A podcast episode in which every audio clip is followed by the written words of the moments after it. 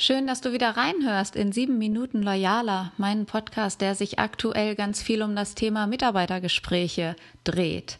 Und ja, was macht Mitarbeiterführung erfolgreich?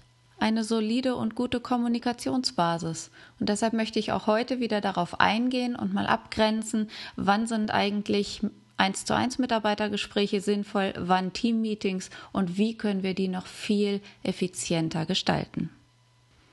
In den vorigen Episoden habe ich schon darüber gesprochen, wann und wie One-to-One-Mitarbeitergespräche sinnvoll sind für dich und deine Mitarbeiter. Denn deine Mitarbeiter profitieren davon, deine volle Aufmerksamkeit ganz bei sich zu wissen.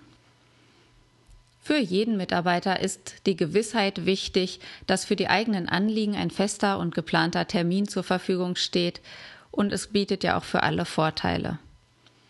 Einzelgespräche bringen sowohl dir als auch deinen Mitarbeitern die Möglichkeit, sich einen strukturierten Überblick über den aktuellen Arbeitsstatus und auch das gegenseitige Befinden zu verschaffen. Im 1 zu 1 ist es auch viel leichter, persönliches Feedback zu geben und über individuelle Themen zu sprechen, wie zum Beispiel Weiterbildung. Und überall, wo ich schon regelmäßige Mitarbeitergespräche im Eins zu eins und geplant mit eingeführt habe in den Unternehmen, ist der Bedarf an dringenden und kurzfristig anberaumten Gesprächen kleiner geworden. Und wichtig ist ja auch, dass das Vertrauen zwischen Mitarbeiter und Führungskraft durch regelmäßigen Austausch wächst. Vertrauen und Loyalität wachsen.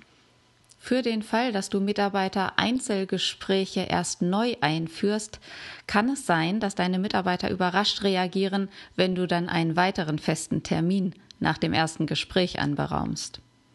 Deshalb ist es vielleicht leichter, wenn du es neu einführst, dieses zunächst als Experiment zu kommunizieren, das dazu dienen soll, eure Zusammenarbeit weiter zu verbessern.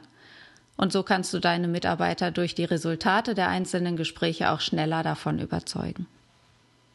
Parallel dazu halte ich Teammeetings weiterhin für wichtig und wertvoll, weil gerade Teammeetings das Zusammengehörigkeitsgefühl stärken. Und im Gegensatz zu den Einzelgesprächen möchte ich heute mit dir darauf eingehen, wann Gruppenbesprechungen sinnvoll sind, was die Inhalte sind und wie wir es auch miteinander abgrenzen zum Einzelgespräch. Also wenn du mit Teammeetings die Kommunikationsstruktur und auch den internen Wissenstransfer bei dir im Unternehmen verbessern willst, dann bilden die halt eine gute Grundlage, diese Teammeetings, um zu informieren über Unternehmens- und Bereichsentwicklungen, für das gegenseitige Informieren über Arbeitsfortschritt und Entwicklung einzelner Projekte und ich empfehle dir wirklich frühzeitig auch bei Teammeetings schon deine Mitarbeiter einzubeziehen in die Gesprächsgestaltung.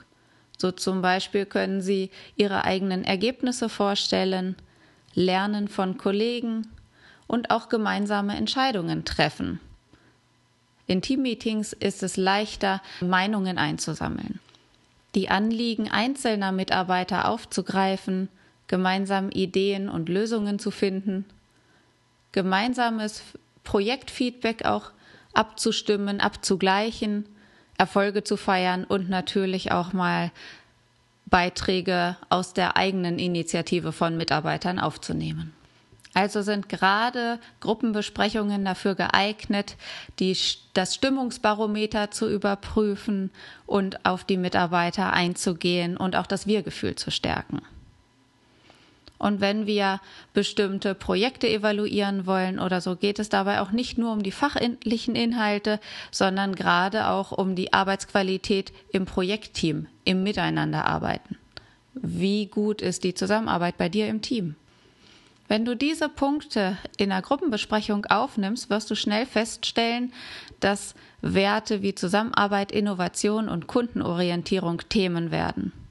Und aus meiner Erfahrung erfragen viele Projektleiter zu Beginn von Teammeetings auch ganz strukturiert die Zufriedenheit des Teams mit den einzelnen Werten, beispielsweise indem einzelne Kriterien bepunktet werden vom Team.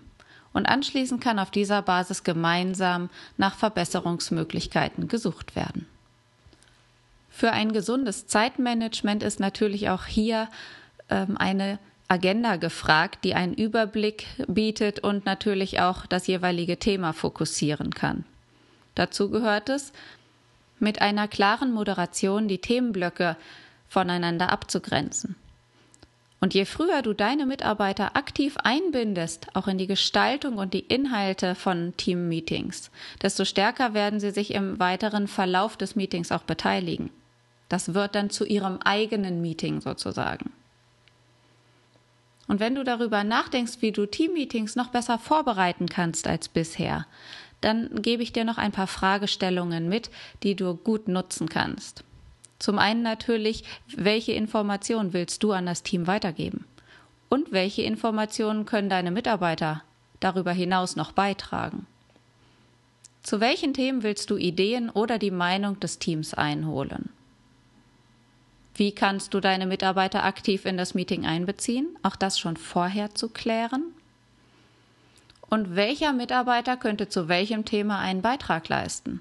um die Inhaltsgestaltung wirklich auf mehrere Köpfe zu verteilen. In welchen Punkten muss die organisatorische Abstimmung erfolgen, vielleicht gerade um Zukunftsplanungsprojekte? Welche Punkte müssen auch tatsächlich entschieden werden, noch im gleichen Meeting? Vielleicht auch, welche Erfolge möchtest du vorstellen oder vorstellen lassen? und bei welchen Themen ist es empfehlenswert, eine Abstimmung vor dem eigentlichen Treffen zu initiieren. Ja, jetzt hörst du mir so friedlich zu und denkst über deine Teambesprechungen im Unternehmen nach und vielleicht liegt dir ein Schmunzeln auf deinen Lippen, vielleicht auch eine Träne im Auge, äh, weil du vielleicht festgestellt hast in der Vergangenheit, dass es mitunter Mitarbeiter gibt, die eine übergroße Freude daran haben, Besprechungsinhalte zu kritisieren. Um dem entgegenzuwirken, ist es natürlich hilfreich, explizit kurze Blöcke in die Teambesprechung einzubauen, in denen überhaupt Platz für Kritik von Mitarbeitern geschaffen wird. Frag am besten immer nur einzelne Punkte gezielt ab und gib wenig Zeit dafür. Auf diese Weise sind deine Mitarbeiter versichert, dass auch ihre kritischen Gedanken Platz finden und die übrigen Tagesordnungspunkte werden trotzdem entlastet und können noch ja, drangenommen werden sozusagen. Mit Mitarbeitern, die gewohnheitsmäßig kritisieren, rate ich dir allerdings, bilateral Einzelgespräche zu führen. Ja, grundsätzlich, äh, was meine Beobachtungen sind bei Team-Meetings, ist halt, dass sie mit Themen überfrachtet werden, die man teilweise besser vorab klärt oder vorbereitet. Und das kostet zwar auch Zeit, ist aber effizienter im Meeting selbst, weil sonst die Zeit vieler Menschen mit Dingen strapaziert wird, die nur wenige äh, ja, betreffen oder zu denen auch nur wenige etwas beitragen können. Bei vielen Themen ist es hilfreich, dass du dir schon vorab ein Stimmungsbild einholst. Und so wird auch die Qualität deiner Teambesprechung noch vor dem eigentlichen Termin entschieden und grundsätzlich auch verbessert. Also, frag dich zusammenfassend noch einmal, wie du mehr Aktivität von deinen Mitarbeitern in Teammeetings, in Teambesprechungen einbringen lassen kannst, welche Themen das auch sind, Berichte über Messen, Konferenzen, gelungene Kundenakquisition zum Beispiel. Je mehr du deine Mitarbeiter aktiv einbeziehst, desto höher wird die Qualität deiner Besprechungen auch werden. Ich hoffe, dass du auch heute wieder einen guten Impuls und vielleicht sogar mehrere mitnehmen kannst. Ich wünsche dir einen wunderbaren Wochenstart und freue mich, wenn du bald wieder reinhörst. Deine Miriam.